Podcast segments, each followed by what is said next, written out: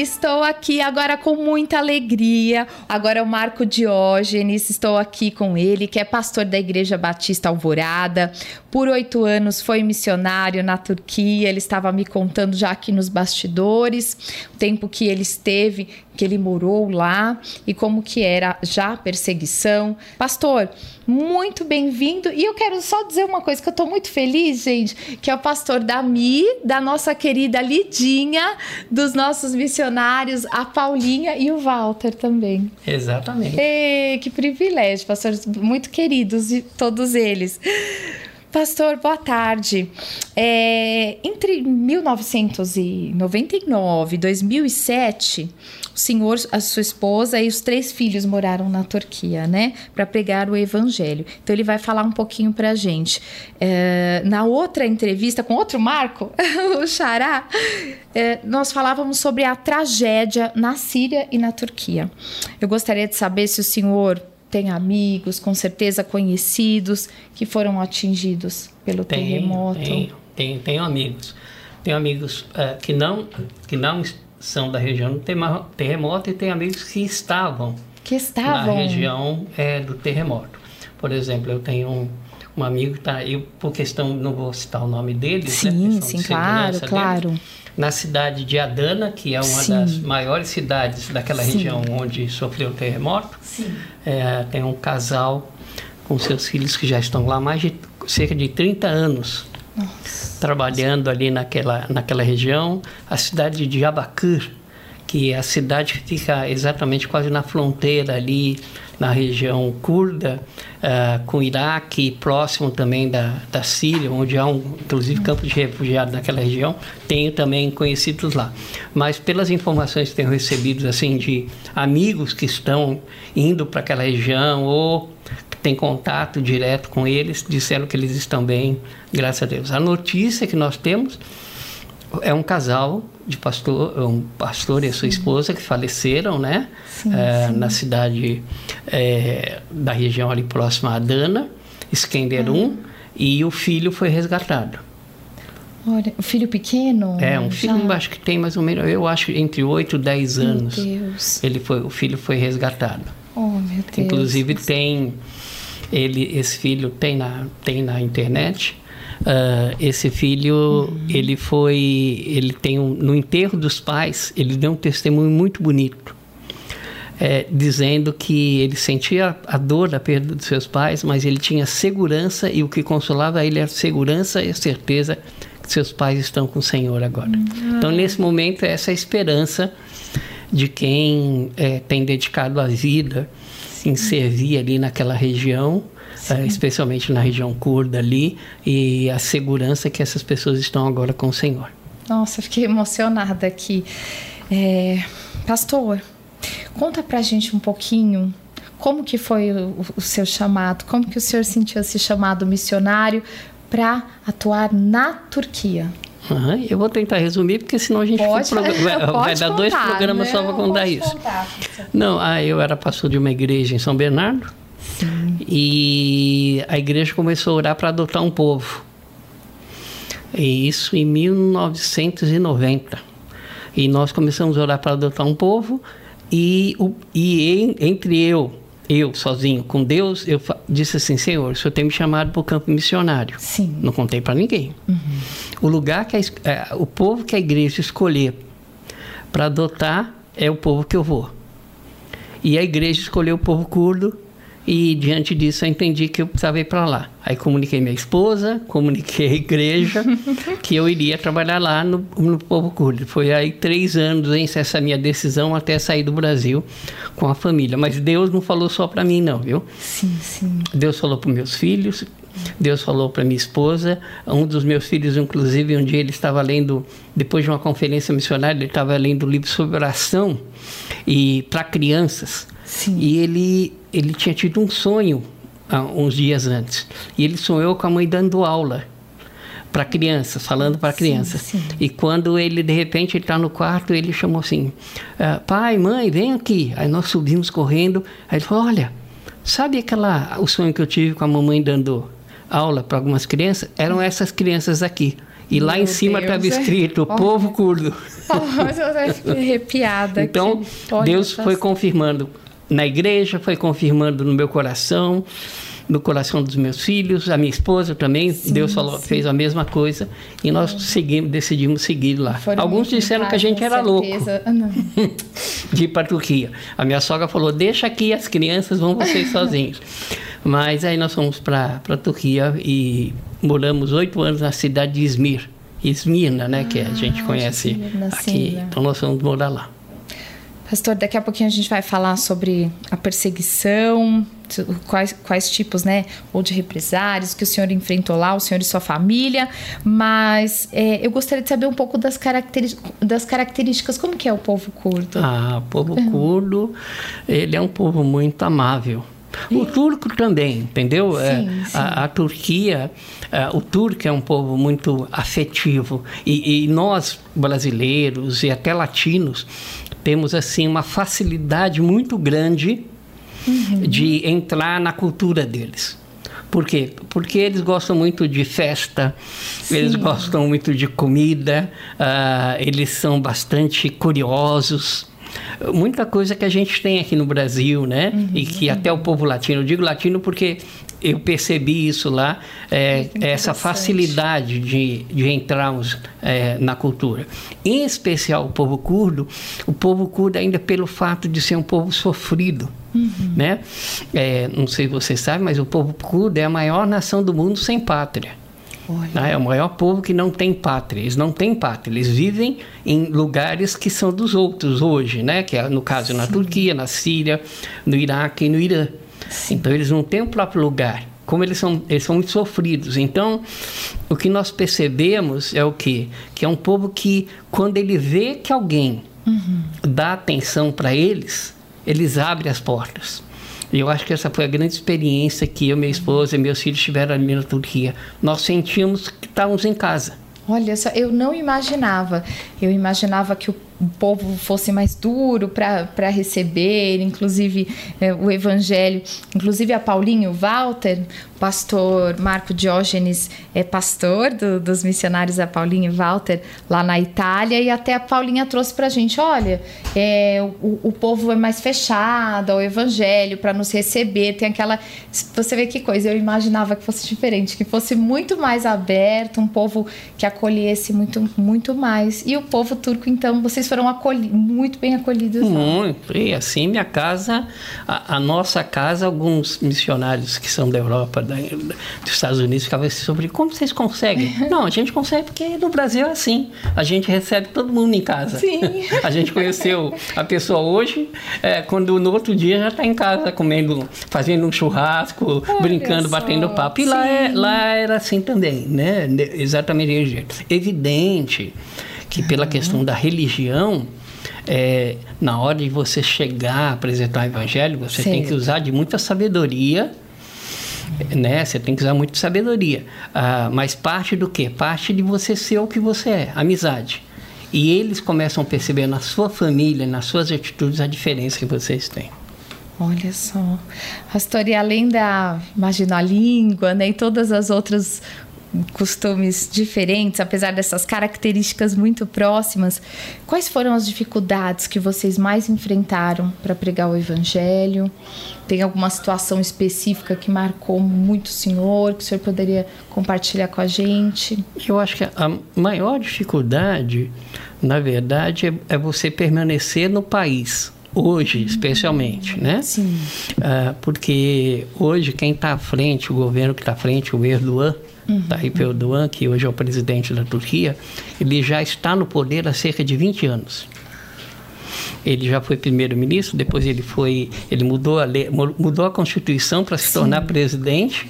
Então, eu acho que a maior dificuldade que hoje se enfrenta com relação a com relação à questão dos, uh, dos curdos e dos turcos, de você trabalhar lá, é exatamente isso, que o governo ele tem feito o máximo para mandar as pessoas embora. Tanto é que os estrangeiros é, que trabalhavam comigo nessa época que eu conhecia, acho que 90% já não estão mais lá porque foram expulsos do país, Olha entendeu? Sim, então sim. essa é a grande dificuldade de permanecer na. Turquia. Eu acho que esse é o grande desafio hoje. A questão de cultura, você se adapta. A questão, é, outras questões, saudade do Brasil, tudo isso você se adapta. A maior dificuldade é a liberdade de você poder testemunhar com, com liberdade o evangelho e essas pessoas, porque quando alguém se converte é, num país muçulmano, não somente na Turquia, Sim. mas em qualquer país muçulmano, eles sofrem uma pressão muito grande da família, dos pais, da sociedade, ele corre o risco de perder emprego, de perder família. A gente, eu convivi com muita gente, especialmente jovens.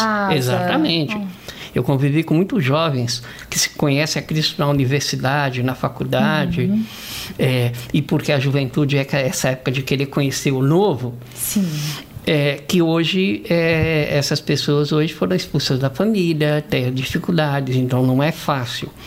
É porque eu estou lá, eu tive que voltar para o Brasil e uhum. aqui eu uhum. continuo minha vida, mas Sim. lá é o país deles e eles vão continuar testemunhando do amor de Jesus com todas essas dificuldades. Por isso que eu queria desafiar você a orar pelos crentes sim, turcos, sim. curdos, porque nós que somos missionários estrangeiros voltamos para o nosso país, mas lá é o país deles. Por isso que agora eles estão sofrendo muito sim. com o terremoto, porque toda essa ajuda que está tendo lá, ela vai sair. Todo mundo vai embora, mas eles vão continuar vivendo o desafio. A gente, é, quando nós estávamos falando com o, o, Marco da Portas Abertas, ele falou exatamente, exatamente isso. Uma hora as pessoas vão esquecer do terremoto, uma hora as pessoas. Isso vai passar, né? Quando aparecer outra coisa, vai tirar o foco e a ajuda vai parar de chegar. Então já é uma situação muito difícil, né? Quais, quais são as maiores dificuldades que eles vivem hoje, além do terremoto, antes do terremoto, que uhum. o senhor que, pode que observar? O, o terremoto é um negócio que é, que, é, é, que acontece no país. Eu, eu, eu vivi um terremoto lá de 6,8. Né? Esse Meu, foi de 7,8. É, é. Na minha cidade, quando teve esse terremoto, é, teve prédios rachando, mas naquele, na, naquele, naquele dia se teve, acho que 12 pessoas é, mortas, teve isso, porque eu morava numa cidade muito mais estruturada, Sim. muito mais fiscalizada. O terremoto que acontece agora na Turquia, que a gente tem ouvido é, repetidamente, esse é o grande problema, Sim. porque o terremoto está na região é, onde os curdos estão. É a região mais pobre do país. Sim. onde as construções, muitas delas é, são feitas de qualquer maneira, outras delas, as que estão nas pequenas vilas, o pai constrói, aí o filho constrói em cima, outro filho constrói em cima, outro constrói em cima, outro oh, constrói em cima. Eles chegam a fazer, é, no caso, construções de cinco andares para a família. Olha só. Entendeu? Então, a, é um povo já sofrido por natureza e com esse terremoto, a, o sofrimento é muito maior. Eles já vivem um desafio muito maior. Eu tive várias vezes nessa região de uhum, terremoto. Uhum, uhum, e o que você encontra realmente são pessoas com muitas necessidades, muita carência. Porque é um povo que está numa pátria que não é deles. Nossa. E, e, nesse tempo né, que o senhor esteve lá, foi, foi recebido, o senhor falou que foi, foi recebido com amorosidade, com é um povo alegre, um povo. Mas vocês, vocês chegaram, o senhor, sua família, chegaram a enfrentar algum perigo, alguma ameaça? Alguma, assim, eu, eu, todo ano, quando eu ia renovar visto, a, ah. a polícia queria é, a, a, polícia me fazia mil perguntas. De repente eu estava em casa, recebi um aviso: ó, a polícia está te chamando para ir na delegacia. Quer conversar? Eu falei: o que, que é? Hum, ah, não, sim. a gente quer saber se você é isso mesmo, se é aquilo. Né? Eu tinha visto, inclusive, de jornalista, um uhum. representante de uma rádio aqui no, do Brasil, um jornal. E eles queriam saber se era isso mesmo. Então eu enfrentei eh, mais exatamente isso tá? a nível de perseguição. Até porque como eu disse, eu estou aqui no Brasil, voltei já há 19 anos. Eh, eu peguei só um ano desse governo novo uhum. do Erdogan, entendeu? Uhum. Sim. Mas depois que eu saí de lá, muitos amigos saíram, vários deles saíam Por, por exemplo, o marido ia para a Europa, o marido ia para algum lugar e a esposa ficava na Turquia. Quando ele voltava, não deixavam mais entrar. Ele não expulsava a, mulher, a esposa. Ah, mas impedia o marido. Ela uhum. saía de lá depois, Sim. mas impedia o marido de entrar. Aí não tem família não que, tem. Exato, que continua assim. Então eles acabavam saindo do país. Obrigada a sair com a família, né? E a Mi mandou aqui, nossa querida Michele Gomes, ela mandou o link do casal de, de pastores que faleceu, a vítima. Ela mandou aqui esse o testemunho que o senhor comentou, não é verdade? Do, do filho, Isso. da criança. O casal Hakanan Nipola. Hakanan Nipola. E falando dessa experiência que eu imagino foi uma das mais marcantes, né? Quando o senhor esteve lá, tem alguma qual que foi a experiência mais, mais marcante ou de conversão ou de, de alguma dificuldade que vocês passaram foi superada o que, o que, que devem ter várias né é exatamente teve várias mas teve acho que duas de uma maneira muito especial uh, e a primeira delas eu vou resumir uhum. É, fica para ensinar para a gente serviu para mim mas pode servir para outros com certeza de que Deus cuida. Uh, quando eu fui lá, meu filho mais novo tinha cinco anos, uh, o Vinícius tinha, o Lucas tinha oito e o, Júnior, o Vinícius tinha nove. E um dia a gente estava em casa, íamos almoçar, e eu cheguei pro, pro Júnior e falei assim, a gente já tinha um ano mais ou menos lá. Falei, Júnior, agradece a Deus, Papai do Céu, pela comida. Sim. E ele fechou os olhinhos dele e disse: Papai do céu, muito obrigado por esse alimento, obrigado por esse arroz, por esse feijão, por essa comida tão brasileira. Porque Ai, aquele dia tinha comida bem parecida com o Brasil. Aí ele disse assim: Mas Jesus, se tivesse uma farinha seria tão bom. em nome de Jesus, amém. Ah, que bonitinho. Quando ele acabou de orar, uhum. passou 30 segundos, tocou a campainha. Ah. Eu abri a porta, era um carteiro com uma caixa do Brasil com a farinha. Aí eles não viram o que era, eu abri, quando eu cheguei lá, era um quilo de, um quilo de café, pilão, e um quilo de farinha nhoque temperada. 30 segundos depois que uma criança de 6 anos tinha pedido na oração dela. Então isso é cuidado Nossa, de Deus. E outra experiência que eu tive muito forte foi na, na região que o terremoto foi na cidade de Jabaquira. Eu estava nessa cidade de terremoto e foi uma experiência muito forte para mim. Eu fui para lá, eu não falava ainda em turco, não sabia falar turco, e aí eu tinha uma brasileira que eu orei em português pelo pastor da cidade de Jabaquira. Essa amiga traduziu é, para o inglês. Aí uma outra missionária é, alemã traduziu, tava, é, ouvia inglês e traduzia para e o turco. Sim. E de repente os intérpretes pararam de traduzir. Por quê? Porque eles disseram que eu estava falando em curdo. E o pastor entendeu em curdo. E, não, e aí eu, é, é, eu simplesmente não lembro, eu não, eu não, eu não falei, eu, no meu entendimento, eu não meu falei Deus. em curdo. Mas. Ah, essa, mas ele, ele entendeu, ele entendeu em curdo e as duas é, missionárias, tanto a brasileira como a alemã que estavam sendo em teste, pararam de interpretar, porque é, como elas entendiam um pouquinho do curdo, elas falaram, não, não vamos interpretar, ele está falando a língua dele.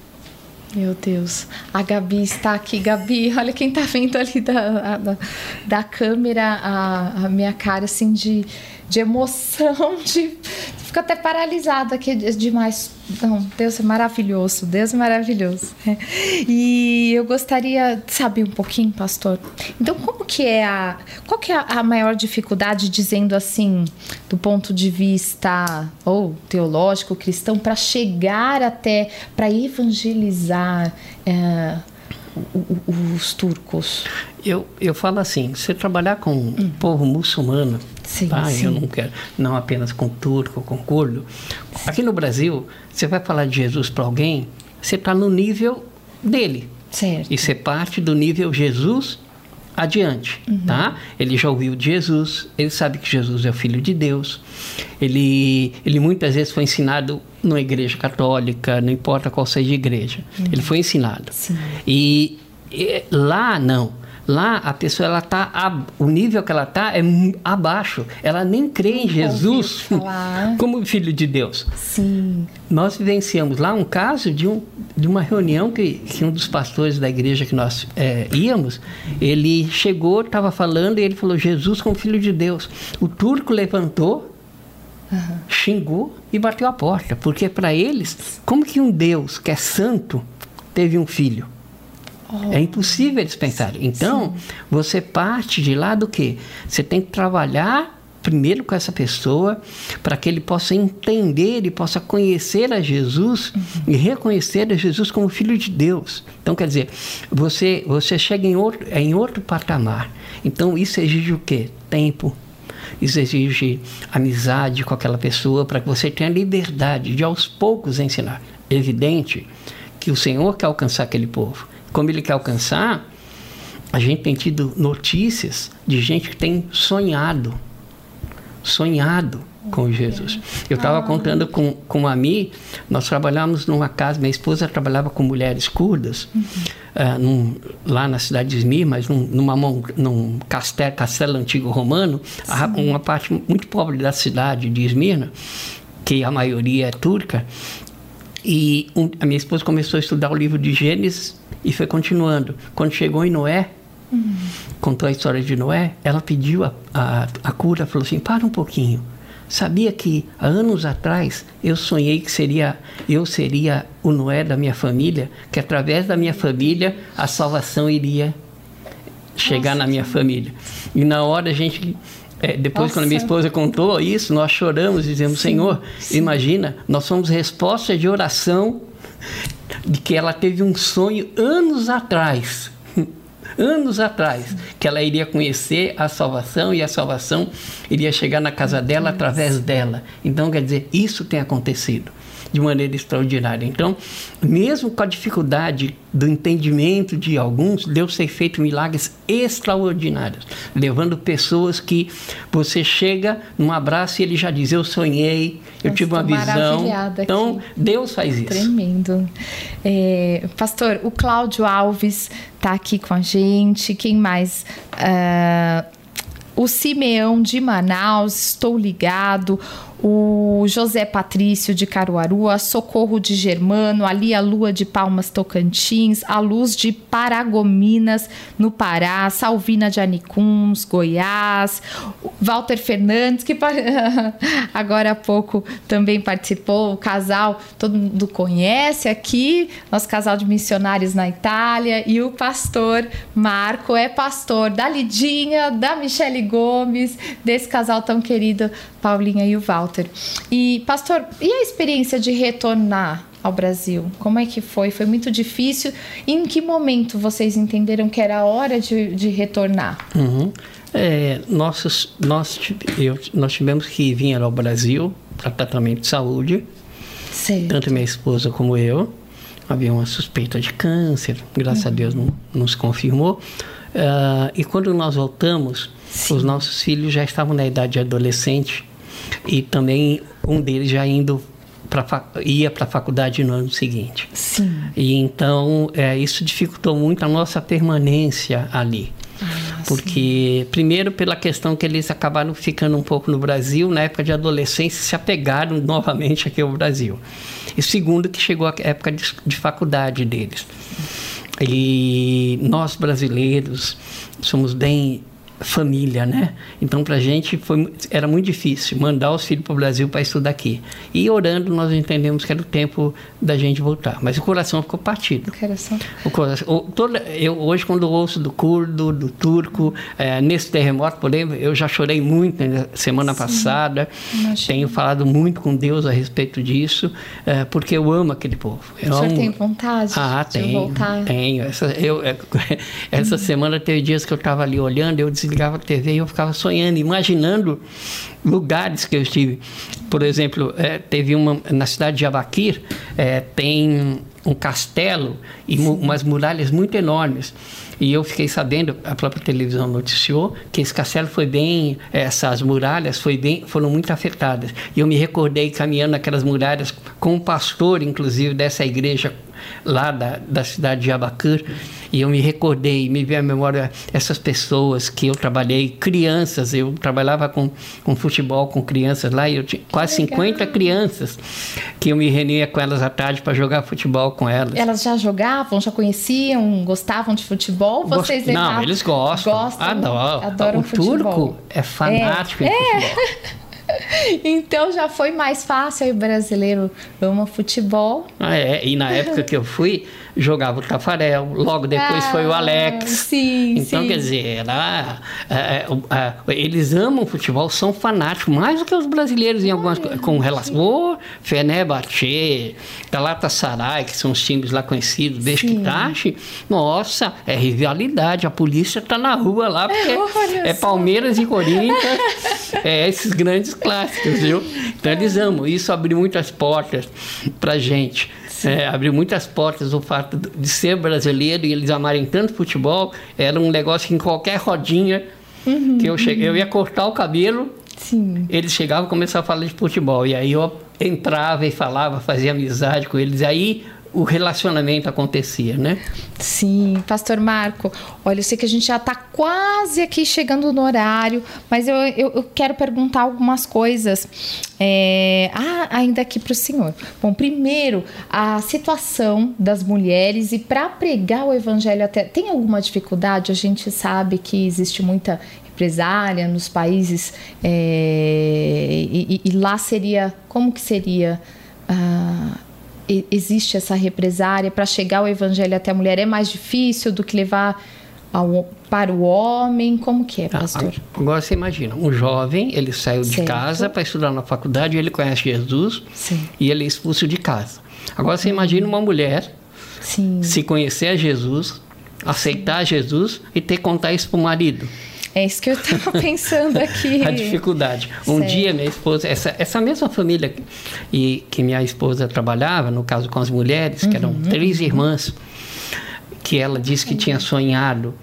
É, essa de Noé? Que isso, exatamente. Ela que tinha ah, ah, sonhado. Um dia minha esposa chegou lá e ela estava com o braço quebrado.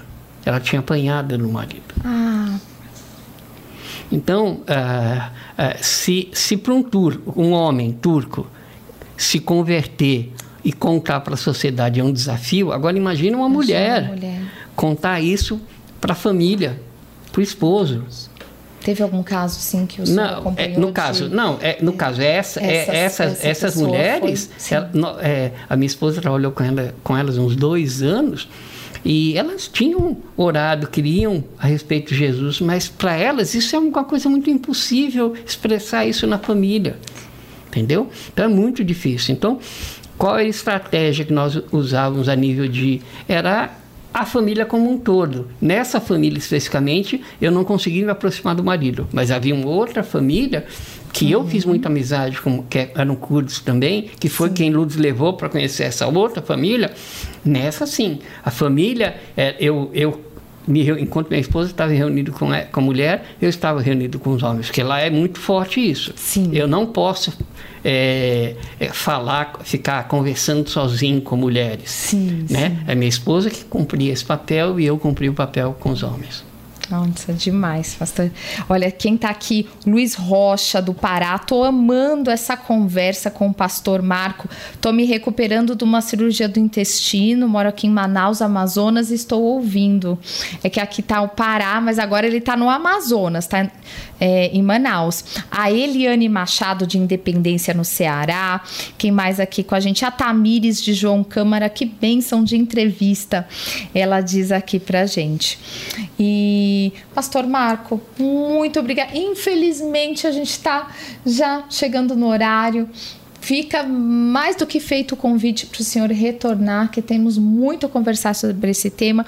E eu gostaria, pastor, de perguntar como que o nosso ouvinte está ali tão tá tão longe, mas que quer ajudar. Como que, como que ele pode ajudar? Povo turco em oração? É, é a, coisa mais importante que nesse momento você pode fazer orar. É, é orar. É orar. Sim. Porque o Senhor está ali presente. O Espírito Santo está ali tocando naqueles corações neste momento. Sim.